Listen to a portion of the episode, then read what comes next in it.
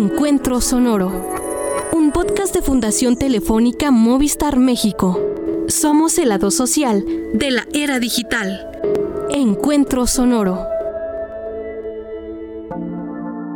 Bienvenidos y bienvenidas a Encuentro Sonoro, un podcast de Fundación Telefónica Movistar México. Yo soy Jimena Macías. Fundación Telefónica Movistar trabaja en México desde 2003 para ser catalizador de la inclusión social en la era digital. Suma a la transformación social de México a través del desarrollo de proyectos con alma digital, globales e inclusivos en cuatro ámbitos de actuación. Educación digital, empleabilidad e innovación educativa, conocimiento y cultura digital, y voluntariado en este episodio hablaremos del pensamiento matemático. ¿Qué estrategias pedagógicas se necesitan para desarrollarlo? ¿De qué manera aportan los recursos tecnológicos al proceso de enseñanza y aprendizaje de las matemáticas? ¿Cómo acortar la brecha de género y romper el estereotipo de género que hay en el aprendizaje de las matemáticas? Pocas cosas inspiran tanto temor a los estudiantes como las matemáticas, multiplicaciones, divisiones, fracciones, ecuaciones, sumas, restas, polinomios y raíces cuadradas. Tantos números y fórmulas que para algunos puede resultar un calvario. Lo cierto es que las matemáticas, esa ciencia que mediante el razonamiento lógico que estudia las propiedades y relaciones entre números, figuras y símbolos, ha estado íntimamente relacionada con la historia humana. En la prehistoria más temprana, según evidencias halladas en yacimientos sudafricanos, hace 70.000 años de antigüedad, existieron las primeras formas de pensamiento matemático, los humanos primitivos desarrollaron sistemas muy simples de numeración y conteo. También existen evidencias posteriores de este tipo de razonamiento en la civilización egipcia, árabe y en las culturas mesopotámicas. En la antigua Grecia, muchos de esos pensamientos matemáticos que hoy en día empleamos se los debemos a grandes pensadores como Tales de Mileto, Eratóstenes o Arquímedes de Siracusa. Desde Pitágoras hasta Stephen Hawking, las matemáticas siempre han existido para marcar el rumbo de nuestra historia, a nivel científico para la comprensión, descripción y predicción del entorno que nos rodea, como a nivel social y cultural en la creación y desarrollo de tecnologías tan cotidianas como la radio, la televisión y los teléfonos inteligentes. Esta ciencia formal se ocupa de las relaciones lógicas que tienen que ver con la estructura, como el álgebra y la teoría de grupos, con el espacio como la geometría y la topología, y con el cambio, como el cálculo vectorial y la teoría del caos. Las matemáticas están presentes en todos lados desde los cálculos que se necesitan para construir una casa hasta las operaciones que se requieren para programar todo lo que hacen las computadoras. Desde ver los precios en los productos que compramos hasta calcular la trayectoria de los planetas. A esta habilidad de pensar y trabajar en términos de números a través del razonamiento lógico le llamamos pensamiento matemático. Mi nombre es Sergio Dávila Espinosa y soy educador. Me dedico a la docencia y a la gestión en instituciones educativas desde hace 38 años. El pensamiento matemático es la capacidad para formular y emplear conceptos, procedimientos, datos y herramientas matemáticas en la vida cotidiana. Mi nombre es Carmen Salcedo y soy la directora académica de John Math en España y países latinoamericanos como Chile y Colombia. El pensamiento matemático es muy importante porque es un gran predictor del éxito profesional y vital de las personas. Si las personas saben razonar, detectar patrones, identificar riesgos, aplicar diferentes estrategias de resolución de problemas, reconocer argumentos falsos y considerar el impacto de sus decisiones, tendremos en general sociedades más saludables y más felices. Para los expertos en pedagogía racional, el pensamiento matemático se define como ese proceso cognitivo que comprende la representación, abstracción, creatividad y demostración matemática. Según el doctor John Paul Allen, divulgador del conocimiento de las matemáticas y su aplicación en la sociedad, todas nuestras acciones y decisiones diarias consisten en una sutil configuración de patrones matemáticos, los cuales permiten explicar cómo se conduce el mundo a través de cálculos estadísticos, probabilidades o leyes de la lógica que sin darnos cuenta rigen nuestras decisiones diarias. Es decir, utilizamos el pensamiento matemático en todo momento, en un contexto escolar. El pensamiento matemático busca que los estudiantes desarrollen esa forma de razonar, tanto lógica y analítica como no convencional, desde la divergencia y la creatividad, y que al hacerlo aprecien el valor de ese pensamiento, lo que ha de traducirse en actitudes y valores favorables hacia las matemáticas, su utilidad y su valor científico-cultural. Aunque hay que aclarar algo, el pensamiento matemático y las matemáticas no son lo mismo. En realidad no, no, son comparables, sino que se trata de un proceso en el que la enseñanza de las matemáticas debe crear las estructuras necesarias para conformar el pensamiento matemático, pensar y trabajar en términos numéricos, geométricos y simbólicos empleando el razonamiento lógico. Además, es importante señalar que el pensamiento matemático tiene que ver fundamentalmente con el desarrollo de distintas dimensiones competenciales esenciales, como es la resolución de problemas, el razonamiento y prueba, las conexiones y la comunicación y la representación. Mira, tradicionalmente decimos que enseñamos matemáticas cuando le explicamos a un niño conceptos como triángulo o ecuación o cuando les enseñamos procedimientos para multiplicar números enteros o dividir fracciones. Pero si ellos no son capaces de transferir este conocimiento a la vida cotidiana, entonces no se desarrolla el pensamiento matemático. Enseñamos conceptos matemáticos como el teorema de Pitágoras. No es lo mismo solamente dibujar un triángulo eh, en el pizarrón y decir este es el cateto y estas son es la hipotenusa, en lugar de que descubramos en el salón de clase mismo, en el patio de la escuela y en otros muchos lugares cuántos triángulos, rectángulos pueden encontrar, que puedan manipularlos y los podemos primero utilizar con dibujos, recortes, etcétera, y entonces podamos partir a problemas reales que les permitan a ellos ver la utilidad del teorema. Como por ejemplo, vamos a medir la altura del asta bandera que está en el patio. Evidentemente no lo vamos a poder hacer directamente con una regla, pero sí lo podemos hacer utilizando el teorema de Pitágoras.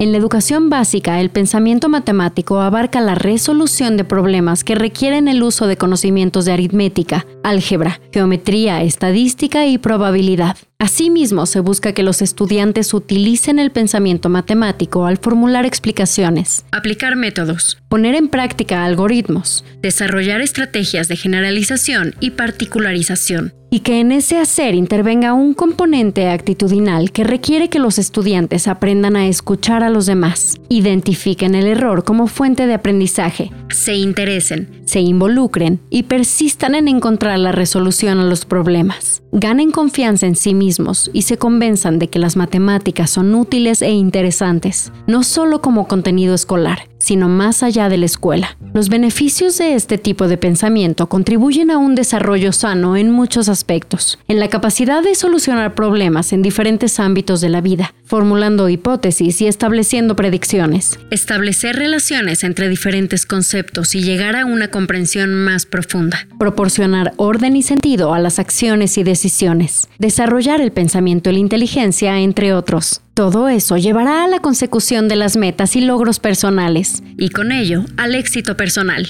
¿Cómo comenzar? ¿Cómo desarrollar el pensamiento matemático? ¿Por qué es importante?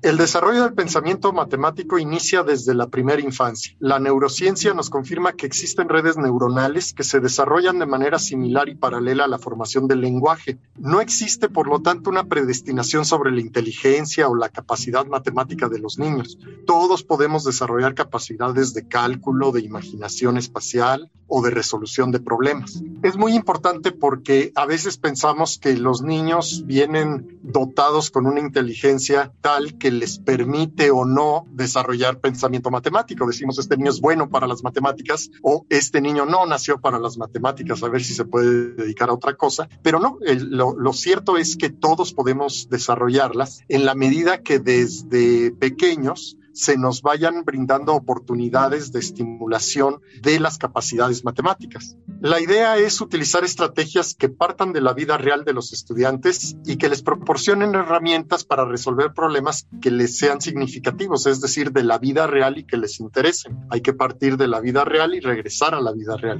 El proceso del desarrollo del pensamiento matemático, tal como lo estipula Jean plantea un proceso de descubrimiento guiado del alumnado, orientado a la comprensión profunda y conectando conceptos y procedimientos. Porque en el ámbito académico los conceptos y los procedimientos están interconectados, se apoyan uno en el otro. Las lecciones tienen que estar diseñadas para tener un alto nivel de interacción maestro-alumno y también alumno-alumno, donde todos los alumnos y las alumnas de la clase están pensando, trabajando y discutiendo el mismo contenido matemático. Se brinda a todos el desafío y la oportunidad así de profundizar la comprensión de las ideas matemáticas clave. El aprendizaje social, desde nuestra perspectiva, es el entorno idóneo para el desarrollo del pensamiento matemático. ¿Esto qué implica? El diseño de la lección tiene que identificar y focalizar aquellos conceptos y procedimientos que se van a enseñar, los puntos claves, los puntos difíciles y el viaje de aprendizaje que tenemos que diseñar tiene que estar cuidadosamente secuenciado para que así vayamos paso a paso orientando a nuestros alumnos. A través de la interacción maestro-alumno y alumno-alumno, el maestro fomenta la demostración, la explicación, la exploración, el análisis y también la generalización, que es algo muy importante en matemáticas. Los profesores tenemos que utilizar ejemplos y ejercicios bien elaborados que mediante un uso cuidadoso de la variación, incluido lo que se debe mantener igual, centra la atención de los estudiantes en el punto clave de aprendizaje. Esto es muy importante para la concentración, ¿no? Un proceso que tenemos que incentivar en el aprendizaje de matemáticas. Es también muy relevante que este proceso esté continuamente apoyado en la práctica. Cada paso didáctico tiene que introducir una práctica guiada que permita la comprensión y que permita al docente ir valorando en qué punto el alumnado necesita detenerse y repasar para entender profundamente o avanzar si la comprensión ha sido satisfactoria. Las matemáticas han ayudado a alcanzar un conocimiento mucho más profundo y preciso de la realidad que nos rodea. ¿Por qué nos parecen tan complicadas? Partamos del hecho de que las matemáticas siempre han tenido la fama de ser complejas. Culturalmente se nos ha predispuesto a considerar el razonamiento matemático como un proceso difícil, lo cual no es verdad. A mediados del siglo pasado, el psicólogo suizo Jean Piaget observó este problema y desarrolló diversas teorías donde reveló que los niños y niñas aprenden el razonamiento lógico-matemático a partir de la interacción con su entorno principalmente cuando le dan sentido a aquello que están descubriendo. Piaget dejó claro que las matemáticas no son tan complejas como lo podrían ser otras disciplinas, ya que el problema no radica en el contenido, sino en la forma en que se transmiten los conocimientos. Tradicionalmente y en la mayoría de los casos, la enseñanza de las matemáticas ha seguido métodos rígidos que se basan en aprender los conocimientos de manera sistemática. Esta es la única forma de aprender esta disciplina ¿Cuáles son los enfoques actuales para la enseñanza de las matemáticas? Yo creo que los enfoques, metodologías bien fundamentadas actualmente para la educación matemática, todas comparten denominadores comunes. En primer lugar, se apoyan en los avances de la ciencia cognitiva y de la didáctica matemática que ha identificado un itinerario cohesionado de aprendizaje con una secuencia eficiente de contenidos que se abordan de forma recursiva y conectada basándose en la propia lógica de la disciplina. Estos son como los dos grandes denominadores comunes, insisto, de todos los enfoques y metodologías de educación matemática que están bien fundamentados y asentados en las evidencias de la investigación educativa. Por ejemplo, ¿a qué me refiero al itinerario cohesionado y a seguir la lógica de la disciplina? Pues que, por ejemplo, no podemos entender el concepto de fracción si no entendemos previamente el concepto de cuarto y mitad. Y sobre todo, eh, tenemos que evitar la práctica mecanicista. En relación con la ciencia cognitiva, que ha avanzado muchísimo y que nos está aportando una barbaridad a la educación matemática, cada vez más se evidencia la importancia de las emociones para el aprendizaje. La generación de confianza y autoestima para empoderarse ante su proceso de aprendizaje, de el, alumno se tiene que situar en el centro de este proceso de aprendizaje y tenemos que estar muy atentos a esto, a generarles confianza. Por ejemplo, sabemos que la etapa comprendida entre los 4 y los 11 años de edad es la que tiene más influencia sobre las destrezas académicas, incluidas la capacidad de razonamiento y de interrelación y memoria. Como señala David Bueno, especialista en neurociencia para educadores, si combinamos este hecho con la importancia de las emociones, podemos deducir que entre los 4 y los 11 años de edad no es tan importante aquello que memorizamos como el hecho de aprender a memorizar cosas por el gusto de hacerlo. Es decir, trabajar la memoria con cosas que generan emociones agradables. La estimulación adecuada desde una edad temprana favorecerá el desarrollo del pensamiento matemático y permitirá introducir dichas habilidades en su vida cotidiana. Esta estimulación debe ser acorde a la edad, características y contexto del estudiante, respetando su propio ritmo. Debe ser divertida, significativa y agradable. Es muy relevante que el alumno o la alumna experimenten el éxito ante cada pequeño reto. Esto les confiere confianza y les hace sentirse capaces, los empodera ante su propio proceso de aprendizaje. Es muy importante plantear secuencias didácticas con retos graduales que permitan a todo el alumnado experimentar el éxito, participar en el aula, en el salón. Esto les anima a seguir esforzándose. Por lo tanto, la práctica regular con juegos o retos motivadores es esencial porque te da la confianza necesaria para empoderarte y sentirte capaz de superar retos en el aprendizaje de las matemáticas. En esa práctica regular podemos apoyarnos en los materiales manipulativos que ayudan o ayuden a visualizar el concepto matemático. En todo caso, es muy importante saber que no todos los materiales manipulativos sirven para, para ello, sino que tienen que estar recomendados por programas o por orientaciones de expertos en didáctica matemática. Es importante que la herramienta digital sea útil para la comprensión y la práctica del proceso que planteamos, que siga la misma lógica de orientar a la comprensión, al dominio de los procedimientos y no a una mera práctica mecanicista. Además, la tecnología debe ayudarnos a entender el proceso de aprendizaje de cada alumno, de manera que adapte su trayectoria a su propio ritmo de aprendizaje. Yo creo que este es el gran valor de la tecnología. Incorporar la tecnología en los diferentes cursos implica repensar el contenido de los mismos y la metodología con la que se imparten. Por ello, resulta indispensable profundizar en el estudio de cómo lograr entornos tecnológicos que favorezcan el aprendizaje de dichos conocimientos matemáticos de forma efectiva. ¿De qué manera aportan los recursos tecnológicos al proceso de enseñanza y aprendizaje de las matemáticas? ¿Cómo incorporar las herramientas digitales para su enseñanza?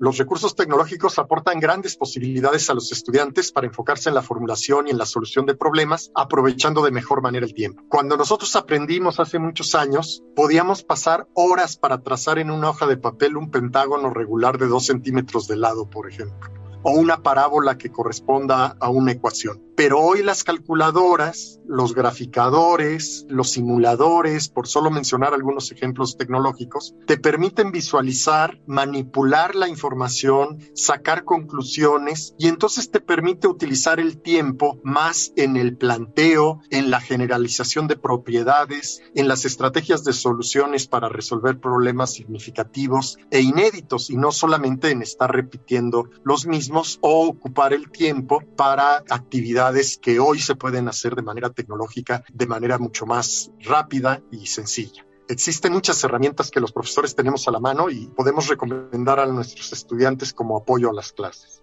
Pero lo primero es que los profesores nos quitemos de la cabeza que usar tecnología es una especie como de trampa. Entonces, ¿por qué no enseñar a los estudiantes desde pequeños a utilizar recursos tecnológicos? Podríamos buscar algunos que apoyan los procesos, ya sea para mostrar una figura geométrica y manipularla y de esta manera ver sus propiedades, por ejemplo, utilizando GeoGebra, o utilizar recursos para la ejercitación y práctica de operaciones, pero ligados ya a procesos de gamificación como Khan Academy, ¿no? O podemos utilizar simuladores para procesos físicos como el tiro parabólico, la velocidad de crecimiento de un proceso viral. Son posibilidades que hoy tenemos a la mano que hacen el aprendizaje más cercano, motivador y, pertinente. Bueno, lo ideal es desde luego apoyar preguntar, estar en comunicación con los maestros para que se sepa qué es lo que se pretende cuando se le pide a un niño utilizar la computadora, utilizar una app del celular en alguna clase, de tal manera que podamos ser aliados, que podamos darnos cuenta que el niño realmente está trabajando y está aprendiendo con las aplicaciones. Y desde luego, pues también conocerlas. Es decir, hoy en día el problema no es encontrar aplicaciones, sino definir cuál es el uso correcto de las mismas, ¿no? La tecnología no va a suplir, sino va a complementar el diseño instruccional de las clases. Los acelerados cambios tecnológicos de las últimas décadas están cambiando las condiciones y abriendo las posibilidades para la enseñanza y aprendizaje de las matemáticas. En ello habrá que contemplar no solo a las computadoras, sino la masificación de la información y conectividad, la proliferación de dispositivos móviles, de aplicaciones y materiales interactivos, así como de formas de interacción social. Por tanto, queda mucho trabajo creativo por hacer en cuanto al uso de la tecnología en la enseñanza de las matemáticas, tanto en el campo de la investigación como en el de la creación de materiales y propuestas didácticas. En este contexto de digitalización y avances tecnológicos, enfoques como la educación STEAM, palabra formada por las iniciales de las siguientes disciplinas, ciencia, tecnología, ingeniería, arte y matemáticas, busca desarrollar habilidades que los estudiantes podrán aplicar en situaciones de la vida diaria y gradualmente en la vida profesional. De esta manera, el modelo pedagógico STEAM integra la tecnología en el mundo académico de niños, niñas y jóvenes para habituarlos en un entorno donde la tecnología sea parte de su vida diaria y así poder renovar la educación mediante aprendizajes basados en proyectos, donde el razonamiento lógico-matemático adquiere un sentido práctico y relevante. Es por eso que países como Australia, Alemania, Francia, Singapur, Gran Bretaña, Japón y China han adoptado seriamente la metodología STEAM.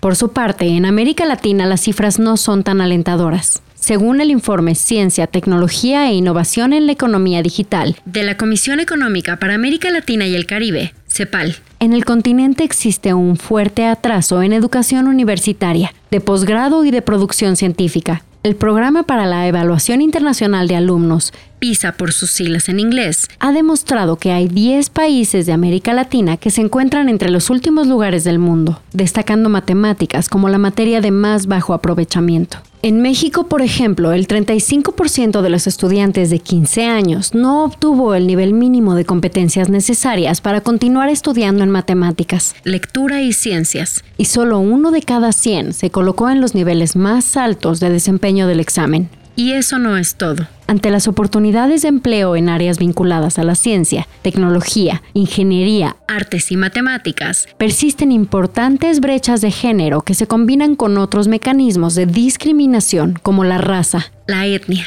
la pobreza, la condición migrante, entre otras. Y es que según datos de Organización de las Naciones Unidas para la Educación, la Ciencia y la Cultura, UNESCO, solo el 31% de las mujeres del mundo estudian en áreas STEAM, el 15% de ellas en áreas de salud y bienestar, 8% en ingeniería, manufactura y construcción, 5% en matemáticas y estadísticas y únicamente 3% en tecnología.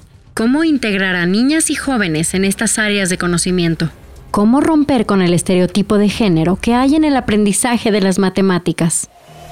Creo que esta gran brecha de género existente no solamente en las carreras o en los itinerarios de aprendizaje de matemáticas, sino en cualquier ámbito disciplinar STEM de las carreras científico-tecnológicas, esta gran brecha de género responde sobre todo a estas etiquetas que desde pequeñas nuestro entorno social, pero también los mismos alumnos se ponen y que responden sobre todo a barreras psicosociales, pero también a algo muy relevante. La mejor forma de romper con este estereotipo es aplicar, insisto, un buen programa de matemáticas que rompa con estas barreras psicosociales, demostrando que con un buen planteamiento didáctico todos y todas pueden llegar a experimentar el éxito en matemáticas y lo más importante, disfrutar de ellas. Para mí esta sería la clave, no solamente para romper estas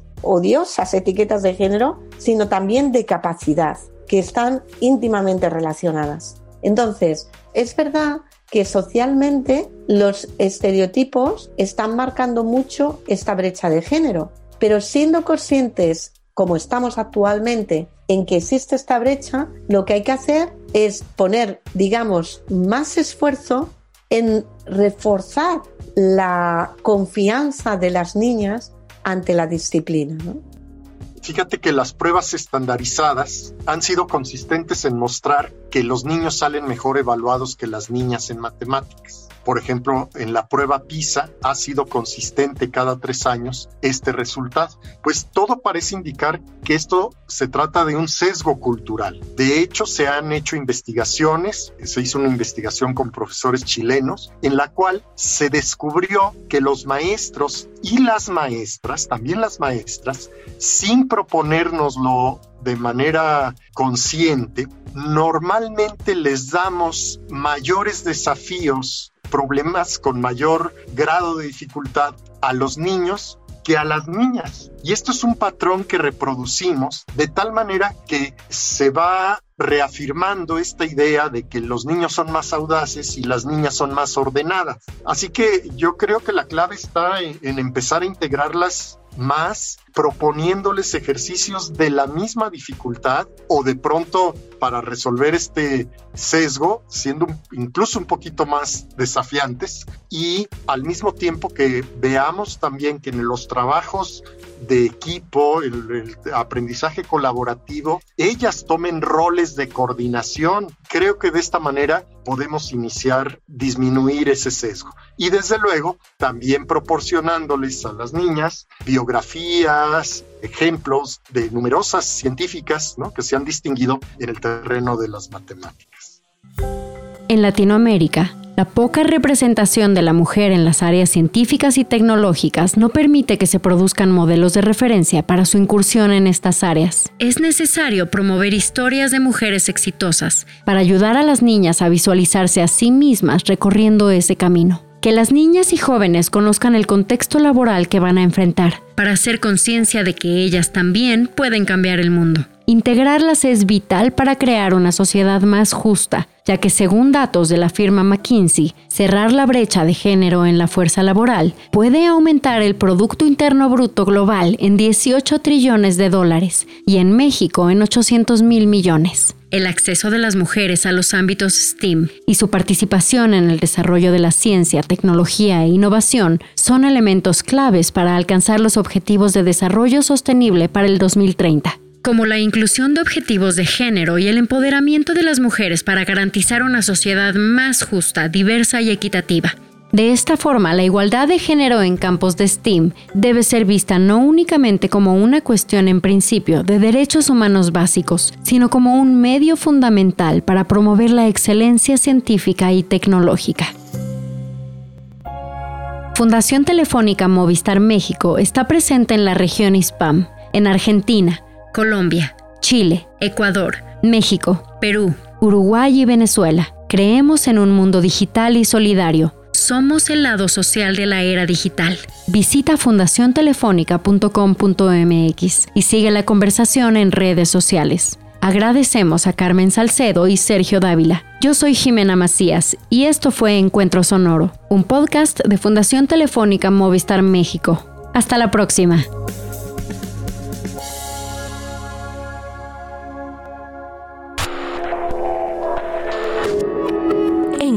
Sonoro, un podcast de Fundación Telefónica Movistar México. Somos el lado social de la era digital. Encuentro Sonoro.